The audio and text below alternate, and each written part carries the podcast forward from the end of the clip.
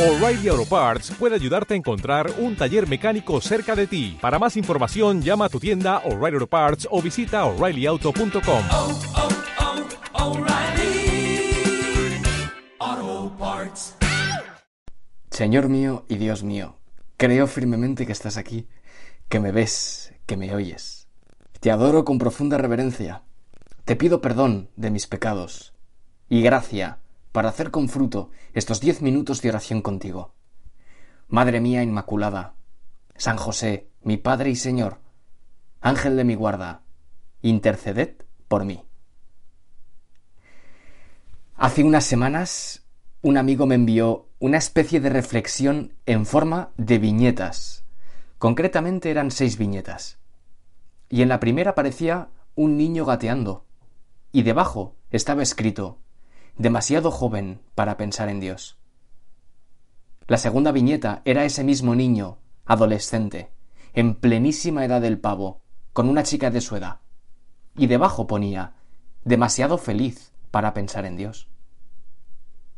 Luego se le veía con unos años más, en un coche recién comprado. Se le ve feliz y orgulloso. Y debajo ponía demasiado autosuficiente para pensar en Dios. En la siguiente viñeta aparecía enfrascado en la vida laboral y debajo estaba escrito demasiado ocupado para pensar en Dios. En la penúltima se le ve tumbado en una hamaca, hecho polvo, y pone demasiado cansado para pensar en Dios.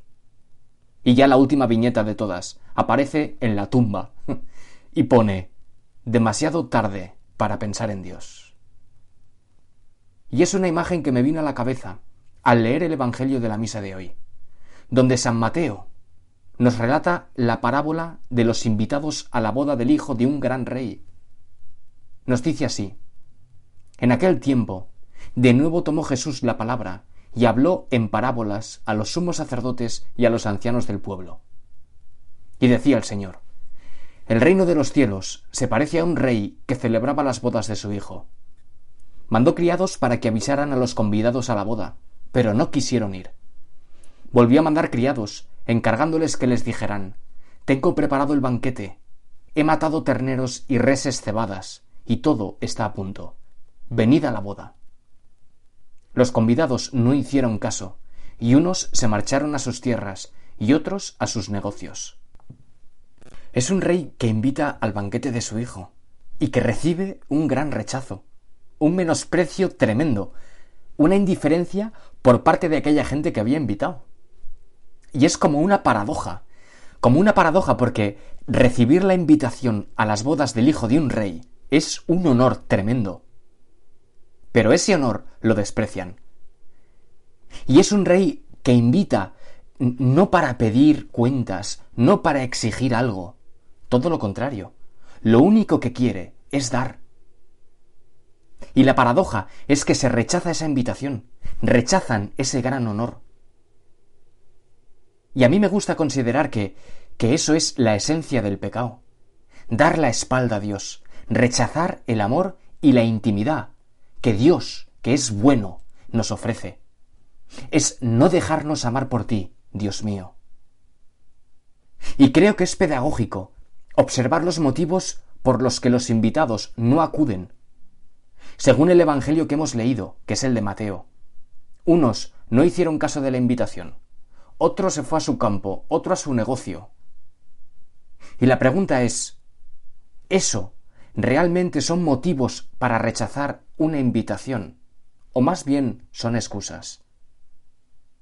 Y lógicamente, tú, Jesús mío, cuando expones esta parábola, estás pensando en excusas, porque no hay motivo alguno para rechazar ese gran regalo tuyo de hacernos participar de tu intimidad. Son excusas. y creo, Jesús mío, que yo muchas veces me veo reflejado en esta parábola. Y me veo reflejado porque en algunas ocasiones yo también te dejo en un segundo lugar. Yo también me dejo llevar por tantas excusas para no tratarte. Yo también a veces, Señor, te siento en el banquillo. Te antepongo a otras cosas que son muy secundarias. No tengo tiempo de ir a misa, porque tengo tanto trabajo. No puedo hacer un rato de oración porque tengo tanto que estudiar. No puedo rezar el rosario. Es que no tengo tiempo. Y nos va pasando como al chaval de esa viñeta, demasiado ocupado u ocupada en distintas cosas para poder pensar en Dios. Jesús mío, en estos diez minutos te pido la gran gracia de aprender a priorizarte, de darte la importancia en mi vida que mereces, que es toda. Señor, que te ponga a ti y a tus cosas siempre en primer lugar. Señor, que todo deje de girar en torno a mí y gire en torno a ti. Señor, que aprenda a cuidar lo primero y lo primero eres tú.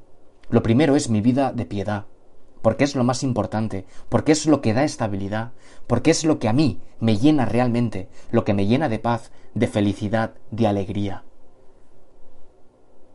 Pero hay una segunda parte en esta parábola. Visto ese rechazo, el rey invita no solo a los principales, sino al resto, a los más humildes, tanto a buenos como a malos. Y sigue diciendo el Señor, la boda está preparada, pero los convidados no se la merecían. Id ahora a los cruces de los caminos, y a todos los que encontréis, convidadlos a la boda. Y los criados salieron a los caminos y reunieron a todos los que encontraron, malos y buenos. La sala del banquete se llenó de comensales. Y cuando el rey entró a saludar a los comensales, reparó en uno que no llevaba traje de fiesta, y le dijo Amigo, ¿cómo has entrado aquí sin vestirte de fiesta? Y el otro no abrió la boca. Entonces el rey dijo a los camareros Atadlo de pies y manos y arrejadlo fuera, a las tinieblas. Allí será el llanto y el rechinar de dientes. Y a mí siempre que leo esta parábola, me sorprende ese invitado que llega sin traje de fiesta. Y lo que se hizo con él. Mandó que lo ataran de pies y manos y lo arrojaron fuera. Y entre las distintas interpretaciones es fácil suponer que el traje de fiesta es tu vida de gracia. Ese traje lo recibimos cada uno de nosotros en nuestro bautismo, cuando Dios entró en nuestros corazones y nos dio una vida completamente nueva, una vida sobrenatural. Y por eso, ese día, el día de nuestro bautismo, nos visten de blanco, y el sacerdote dice esas palabras que son maravillosas. Has sido revestido de Cristo, que este vestido blanco sea signo de tu dignidad de cristiano. Con la ayuda de tus padres y padrinos, consérvalo sin mancha hasta la vida eterna. Y ese traje de fiesta puede y debe crecer contigo. A medida que crece tu formación, a medida que creces también intelectualmente y profesionalmente, tu vida de gracia, tu conocimiento de la fe, tu experiencia de Dios también tienen que crecer. Porque hay personas, desgraciadamente, que con el tiempo empiezan a dudar un poco de todo, de su fe, de Dios, de la moral cristiana, y se quedan con una fe empequeñecida, con una formación de primera comunión, con una formación de, de pantalón corto, que ya no te queda. Y ese traje de fiesta puede y debe crecer contigo. ¿Y cómo crece? ¿Cómo hacerlo crecer? Pues mira, sobre todo, crece con tu oración, con tu caridad y con tu formación. Crece con tu oración, porque la oración aumenta tu experiencia de Dios, y así va tejiendo los nuevos tramos que tu traje necesita. En segundo lugar, crece con tu caridad, que es la virtud más importante, porque conserva tu traje siempre nuevo. Fíjate que el corazón del que ama jamás envejece. Y por último, crece con tu formación, porque la formación va ajustando tu traje a la medida de tu nuevo tamaño, tanto intelectual como espiritual, como profesional. ¿Y qué pasa si, por ejemplo, te manchas, te rompes o pierdes tu traje de fiesta? Porque ese traje se mancha o se rompe con el pecado, con el pecado leve, y se pierde con los pecados graves. Pues mira, lo sabemos muy bien, la buena noticia es que Dios, que es bueno, tú Jesús nuestro, que eres bueno, previendo nuestra debilidad, has dispuesto ya el remedio, que son los sacramentos, y de una forma muy especial, el sacramento de la confesión. Qué bueno eres, Señor, que estás dispuesto siempre, siempre, a perdonarme. como decía el Papa Francisco al inicio de su pontificado. Decía, Dios nunca, nunca se cansa de perdonarnos. Somos nosotros los que a veces nos cansamos de pedir perdón. Señor, que nunca me canse de pedirte perdón. Jesús mío, las veces que haga falta. Sabes lo débil que soy, pero al mismo tiempo, Señor, sabes lo mucho que quiero amarte. Jesús, que nunca me canse de acudir a tus brazos para encontrar tu perdón, tu misericordia, tu consuelo, tu esperanza y tu paz.